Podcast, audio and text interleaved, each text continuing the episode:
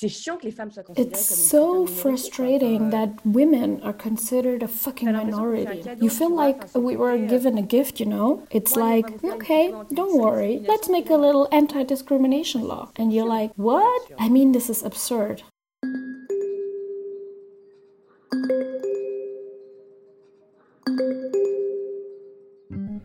Not so long ago, I had a fairly naive view of women's rights in Europe.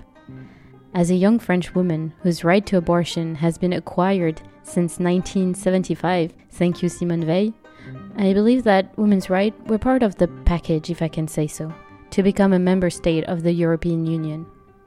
And then I went for a weekend to Dublin, in Ireland, on May 25, 2018, the day of the referendum to legalize abortion for Irish women. While taking the bus from the airport to the city center, I was shocked posters everywhere of fetuses, slogan claiming baby murderers. And not only did I realize that abortion was not legalized in Ireland yet, but that it was the case in several European countries, including Poland, Malta, and Northern Ireland. My name is Laetitia Chaban. I am French and a European woman. You are listening to Europe et Sentiments. Episode 4 Do you need to be a man to be European? To what extent do European women see in the European Union, in the European institutions, a guarantee for their rights? Well, I'm not sure. There have been studies, not many, on the subject that show that, in fact, more than half of women don't know how Europe protects them. They have an idea of Europe as working in favor of women's rights. It's a study from 2015, I think, but more than half couldn't say how. And I think this is really, really speaks for itself. What is the place of women in Europe? Do we share the same rights? What is the role of the European Union in defending women's rights? In France, women had the right to abort for 45 years. For me, it's a bit like the one on one course for women's rights, the minimum shared at least by all European countries. So, when I spoke with Naomi O'Leary, an Irish journalist who covered the referendum, I asked her if the fact that the Republic of Ireland has been part of the European Union since 1973 had helped advance the women's right in her country. The role that the EU had, or EU membership had, um, is fairly indirect. Um, certainly, the circumstances that allowed um, for our Irish society to get to the point at which, at which it is now. Uh, some at times, Irish women turned to um, European courts to try and get um, abortion access through the law. So they turned to the European Court of Human Rights, for example, to argue um, that it breached their human rights to have to travel, or in cases of fatal fetal abnormality, which is when um, a woman who's pre- is pregnant with a fetus that won't survive outside the womb. Um, they argued that not having access to abortion in those cases were uh, contravened human rights, but they do- didn't always get favourable uh, judgments from the European Court of Human Rights on that. Um, the it was actually the um, the United Nations Human Rights committee that tended to side with um, the appellants that went to them. And the condemnation from the UN um, was certainly something that was reported in Ireland and was used to argue against the uh, status quo. Um, Irish women were also able to travel to other European countries to access abortion. Obviously, they were travelling in the greatest numbers to our next door neighbours in Britain. Um, and there was you know I think it was 12 women a day were doing that. Um, but they were also going to countries like the Netherlands and Spain although that was more rare. So obviously the setting of uh, of um, having the ability to, to access healthcare in all the EU countries and also to travel that was key to the, the, the kind of workarounds that Irish women were doing. The referendum campaign was very difficult, as Noemi explains, because it touches on fundamental values on both sides. When you fight against the murder of children, to use the arguments of the retained camp, You are ready to do anything to defend your point of view, even to lie or to make women feel guilty.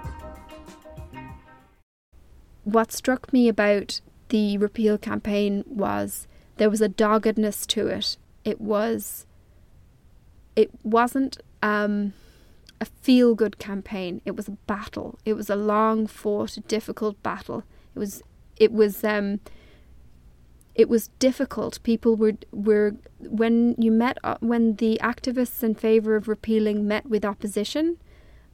It was bitter. It was bitter on both sides. The language was very difficult. Um, you might be called a baby killer, uh, things like that. Those who wanted to retain the ban on abortion do so from a motivation of believing that they're saving the lives of babies and the most innocent people in society. So, if you were to stop a baby from being murdered, it ex- you know if, if that's what you're doing, that's what your aim is. It excuses almost anything. Um, so people will fight extremely hard and use lots of tactics that you might not see in other kinds of campaigns. So there were demonstrations outside maternity hospitals showing um, very uh, vivid, uh, gory images of fetuses, for example. Um, so it was a huge national conversation, and it involved, uh, yeah, women opening up about horrible things that they'd gone through and that had happened to them in terms of their trauma that they experienced with whether it was miscarriages, having to go to England for an abortion, um, the having to carry to term babies that weren't viable, you know, that were that were always going to die, and you know, lots of horrible experiences, very intimate ones as well. So it was, uh, yeah, a, a, huge national conversation and a difficult campaign. It wasn't a, a happy, clappy, feel good campaign. When the result came out, um, there was just this huge sense of relief. There was shock that the, the percentage that voted for it was so high. More than 66% of Irish people voted in favor of legalizing abortion in a country still very marked by the Catholic religion. This means that it is not only young people, but a large majority of the Irish population who have allowed the right to abortion in Ireland. The choice to hold a referendum on the part of Irish Prime Minister of the time, Leo Varadkar, is not trivial, as Julia de Ipola notes. Julia is Argentinian with a German origin, doing a master at the Institute of Higher Studies of Latin America in Paris. She also writes regularly for the Grand Continent, a geopolitical think tank on the feminist issues. If she obviously finds that the referendum results are going in the right direction, she questions the choice of the method. D'ailleurs, c'est assez intéressant parce que la, la légalisation en Irlande, elle a eu lieu It's really interesting, actually, because the legalization in Ireland took place right when the campaign in Argentina was in full swing. And there was a pretty ambivalent reaction to the vote in Ireland, actually, because on the one hand, we were all very happy that abortion was legalized elsewhere. It was really becoming, it was inspiring hope. But an important detail is that in Ireland, it was done by referendum. And one of, how can I explain it? One of the ideas defended by perhaps the most intellectual part of the campaign in Argentina is that a right like the right to abortion shouldn't be voted by referendum. It shouldn't be submitted to a vote. It's something that comes from above, from those in power. Those in power must take action. There's something very performative in this action taken by those in power. There's something that changes the meaning.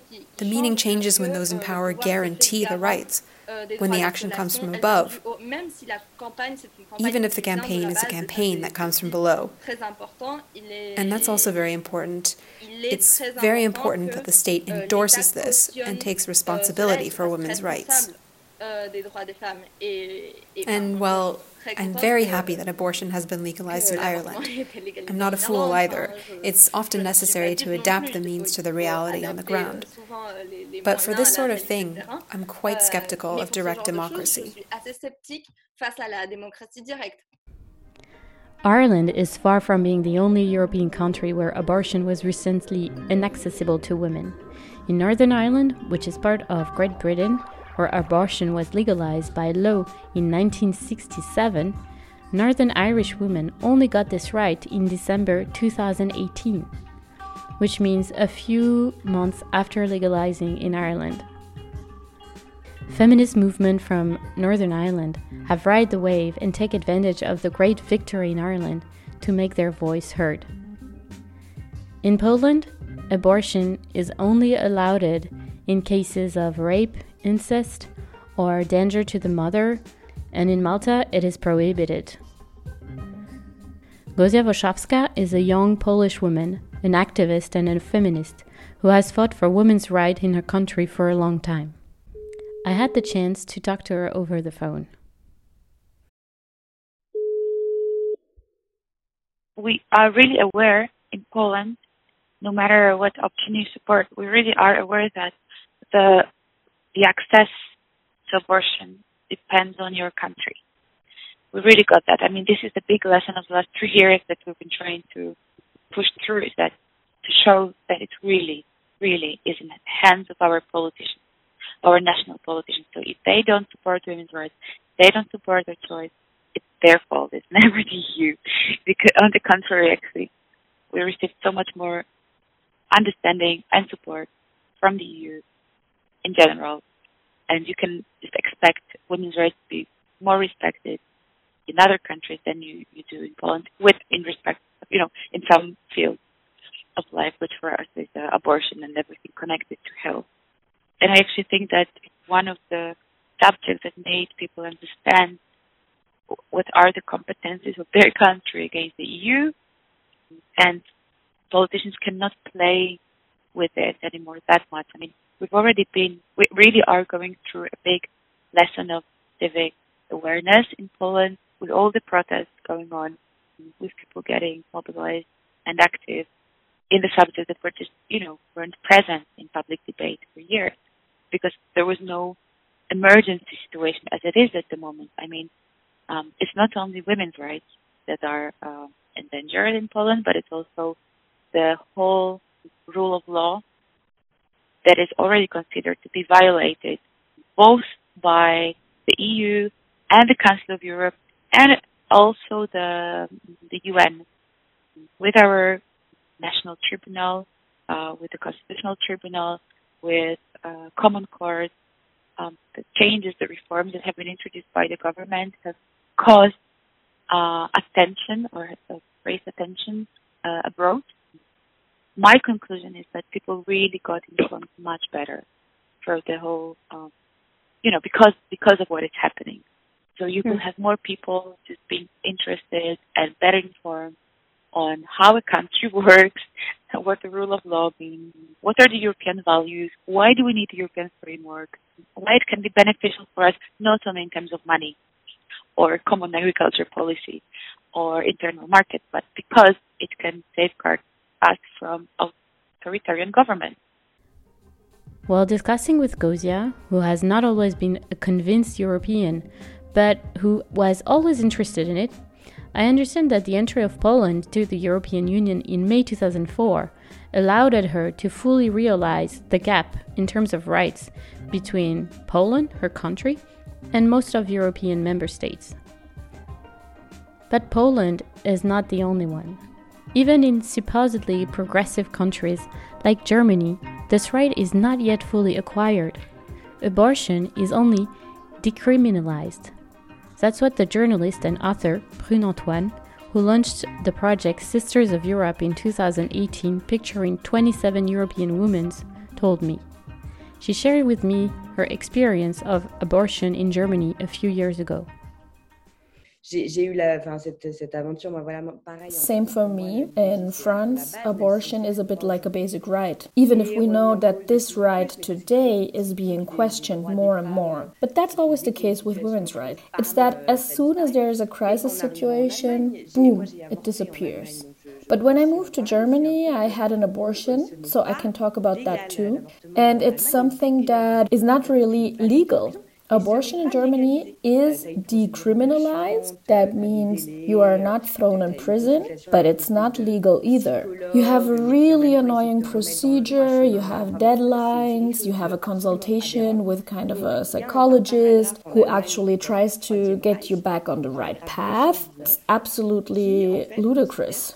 There is a legal paragraph in Germany that dates back to the Third Reich, paragraph 219, which decriminalizes abortion under certain circumstances, but it still doesn't make it legal. There was quite a debate last year because, in fact, a physician the gynecologist portrayed in Sisters of Europe, Kristina Hänel, was accused and taken to court because on her website she gave information about the abortion procedure and it was considered to advertise the abortion. And therefore, she was taken to court. She was found guilty and had to pay a fine of, I don't remember exactly, I think it was something like 5,000 euros. So it caused a lot of stir all over the news last year in Germany.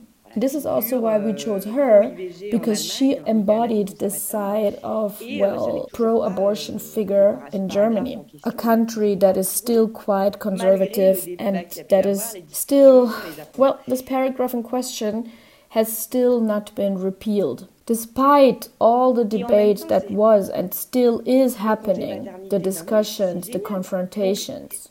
And you know, at the same time, the one year paternity leave, it's great. So there are good things and there are shitty things, like in every country. And uh, I have to be honest, I don't understand the paternity leave in France. That we're still saying, mm, yes, we will maybe increase it to 10 days. And I'm like, 10 days of paternity leave? But how do French women do it? Abortion is obviously not the only women's right to defend. But for me, it's symbolic and symptomatic enough to give an idea of the level of equality between men and women in a country. Equal pay was enshrined in 1957 in the Treaty of Rome as one of the European principles, and again in the Treaty of Amsterdam in 1997 as, I quote, a fundamental community principle. But if we take a closer look if France wanted the inclusion of this article in 1957, it was not to promote equal wages or the economic emancipation of women, but to fight against competition from German textile. France initially wanted to protect its industry. As Julia reminds me, there is a difference between a principle and its implementation. Dans le traité de Rome est inscrit le principe de l'égalité salariale. The Treaty of Rome includes the principle of equal pay. It's included above all for economic reasons, because countries like France were afraid that the absence of this principle would be harmful to them from the perspective of a common market. But hey, the principle is there. But you really have to dig into the reasons why. Because it's nice to say that in 1957 we had equal pay, Except that what you also need to look at is the reality on the ground. The average pay gap in Europe is, if I'm not mistaken, at 16%. The best country is Romania, but in Germany it's around 20%. These are things that are all the more glaring when we look at them in conjunction with other data such as social class, ethnic origin.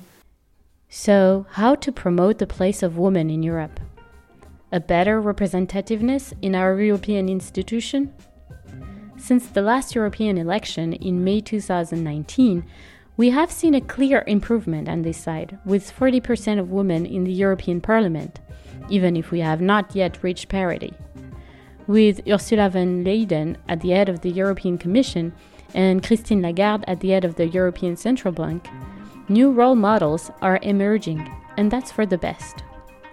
Beyond the European institutions, several women are at the head of European countries, such as in Germany, obviously, with Angela Merkel, but also in Finland, with the no less famous Sanna Marin, or in Slovakia, Estonia, and Greece.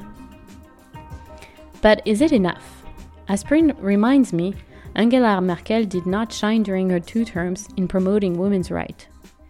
For Julia, representativeness and parity are tools, but do not solve all the challenges.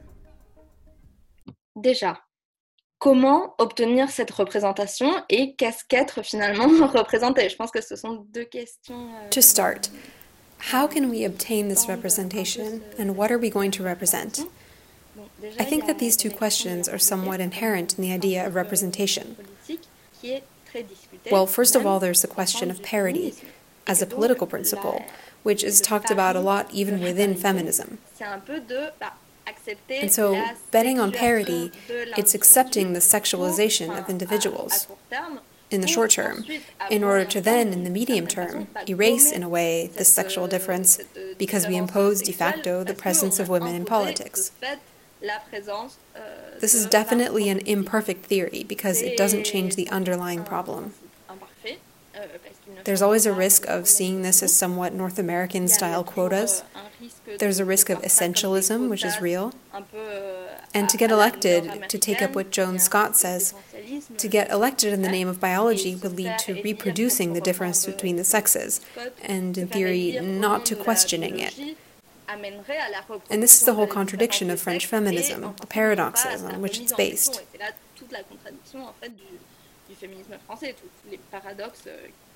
But you know, it's also a question of changing how we see things. And for that, representation is very important, because it's a question of normalizing the female presence, which in the medium term allows us precisely to begin to erase this idea of sexual difference in the spheres of power, of an abstract individual who is male, to incorporate the gender perspective, which is what is generally called in institutions gender mainstreaming. And in this sense, it's undoubtedly necessary to force things in a way. If it doesn't happen naturally, and we're well aware that the work on mentalities is done in the long term and is difficult to measure, well, after a while, you have to tell yourself, well, women have to be present. They must be present in decision making. They must be able to respond to problems which primarily concern women. Their points of view must be integrated from the outset. However, just a small detail being a woman doesn't mean you're a feminist. So, parity and representation are important tools, but we have to always look at them, not just in a critical way, but in a way that's very attentive, very aware. We can't just rely on this idea of representation.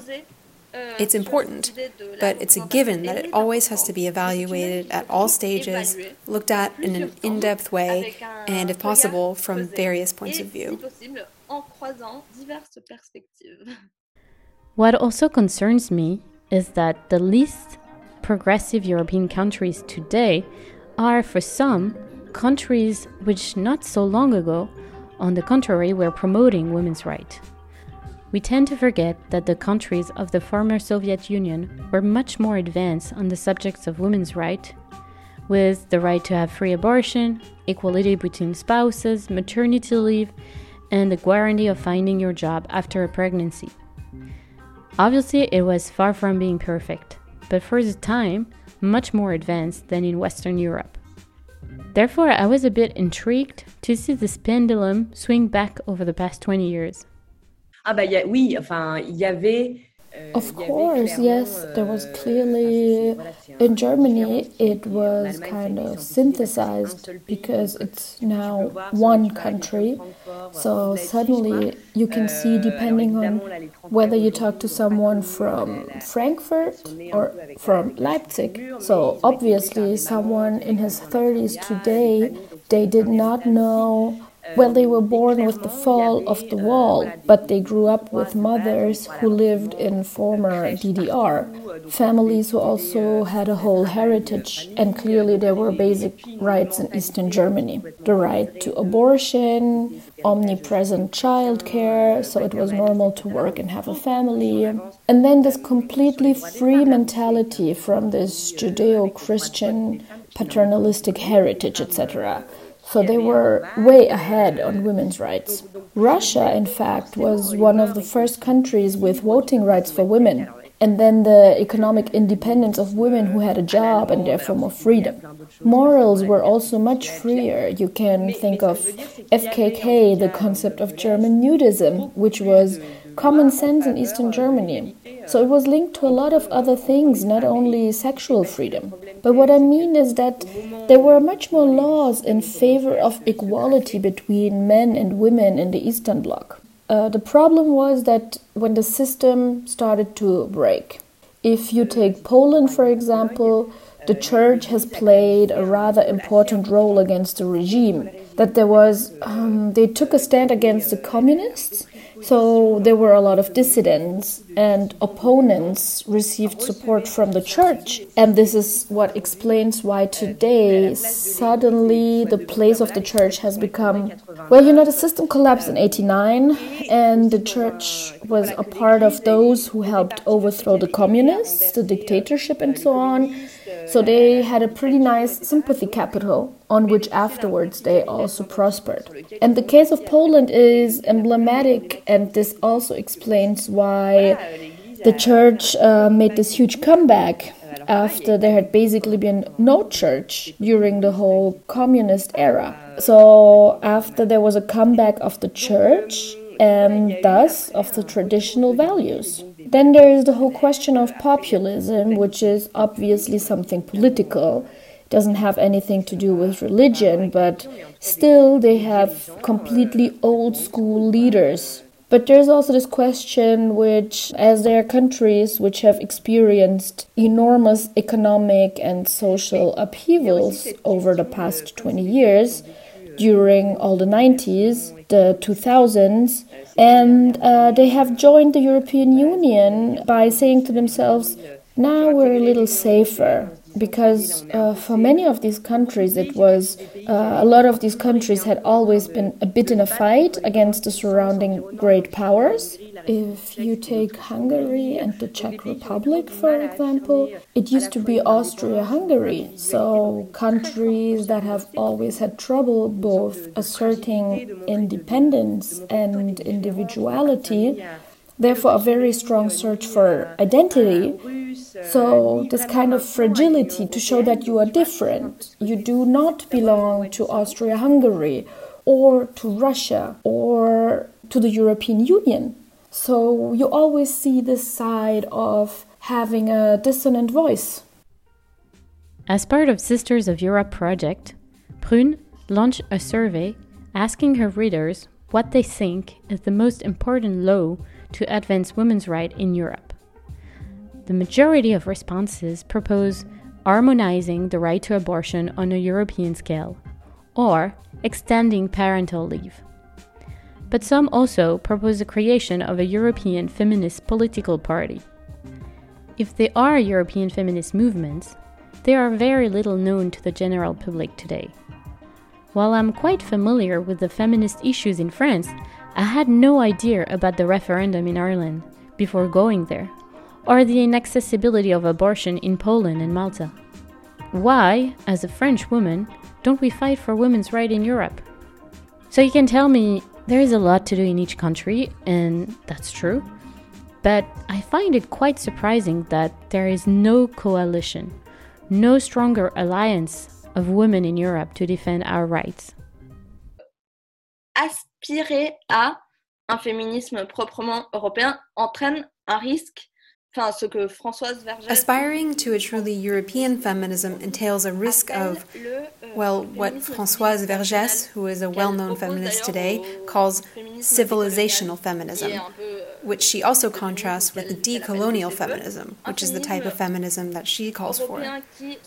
A European feminism that asserts itself as such undoubtedly runs the risk of being, above all, a white and bourgeois feminism which recreates other forms of domination, whether of class or race, in the name of women's rights of an idea of liberal democracy that other peoples should emulate, which is quite paternalistic. Well, it runs the risk of being quite paternalistic. It's this feminism, for Françoise Vergès, who is very radical about this, it's this feminism that would say, you don't have freedom, you don't know your rights, will help you reach the appropriate level of development. And this white, European, bourgeois feminism exists in reality that can't be denied. There are dominant discourses which undoubtedly reappropriate the term feminism, But in this sense, I think it's especially interesting to use Europe, I would say, as a geopolitical scale of analysis. It's a relevant scale, moreover, um, more so than as a claim of identity for feminism. To perhaps think of the possibility of promoting more than a European feminism, but a feminist Europe, in the sense of the feminism in particular promoted by Vergès, who takes note of what's happening elsewhere, which decentralizes the point of view. Françoise Vergès would surely see an extremely dangerous institutionalization, a reappropriation of decolonialism. In short, that's debatable. In any case, rethinking which Europe, how can we carry out a truly inclusive feminism that takes into account other forms of domination in Europe and from Europe? Because we must be aware of, how can I explain it, of the conditions of making a feminist claim, I think, rather than making it at all costs a regional nationalist feminism, ultimately hegemonic. So I think it's interesting to think about the possibility of a feminist Europe that gets rid of its Eurocentrism as much as possible and its overarching civilizational thinking. And in this sense, feminism can also be a learning experience for Europe to think about its place in the world, its relationship to other parts of the world, and the image that's conveyed from this part of the world. As Julia points out, Europe remains one of the continents where the place of women and the defense of our rights are the most advanced today, and we must celebrate it. However, I think it is also our responsibility to defend the place of women at the European level. For example, Gisèle Halimi, a great French feminist figure, had been at the initiative of a project aiming at promoting throughout Europe a legislative body made up of the best existing laws. It was called Clause of the Most Favored European Women. I believe that Europe must have a stronger vision on gender equality. Sans doute, lorsque j'apprends que oui, que l'avortement n'est pas légal en Pologne ou It's true that when I learn that yes, abortion is not legal in Poland in contrast to what happened in Ireland, it surprises me because, in fact, that's what you were saying. It goes against the image that I have of Europe as, you know, the place in the world where women's rights are perhaps the most respected and the most advanced and so on. Indeed, there's a fairly general idea of respect, progressivism, etc., which is real, and we have to remember that, because in matters of law, Europe is quite advanced, and we must celebrate this. But we also have to take a close look, because these are laws that are playing out at the national level.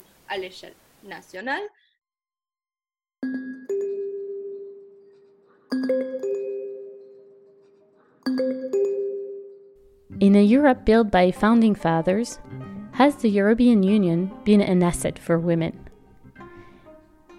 Again, if Europe is quite advanced, it is clear that there is still a lot to do. And in order to get things done, it is, above all, essential to know the current situation in terms of women's rights in Europe. I do hope this podcast will help.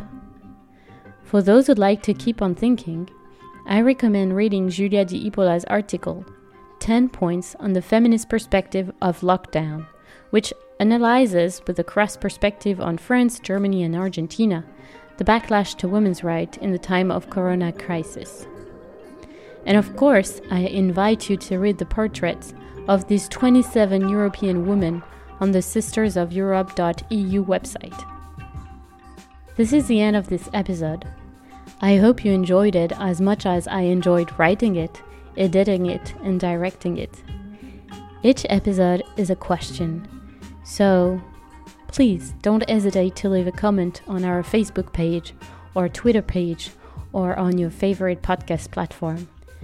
And if you like this podcast, please don't forget to share. I hope to see you soon.